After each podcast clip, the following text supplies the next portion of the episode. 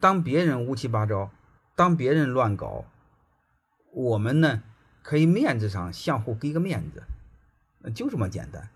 你比如平常打个招呼了，表面上没距离，呃，实际上内心是有距离的，这就够了。那我们先做事儿，做事儿的过程中呢，我们尽可能做到洁身自好。尽可能，我只能说是这个尽可能，因为我们草根夹缝中生存空间有限，你说完全洁身自好有一定的难度。我只想说，尽可能的洁身自好。别人乱搞是别人的事儿，我们保持一定的距离。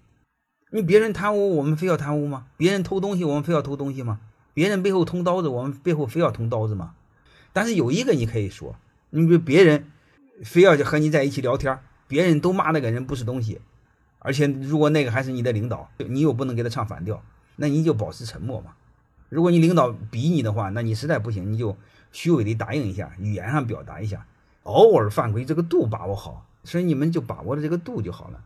我们在没做出成绩的时候，我们在草根在底层打拼的时候，各位一定要注意人微言轻。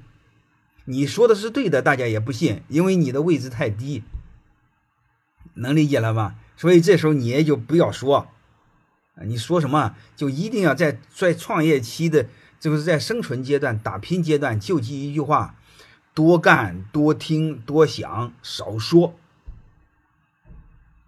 啊，甚至少想都不要想，就是多干多听。啊你坚持个十年八年，你该明白的全明白。一旦你有位置的时候，你不说，别人也愿意听你说。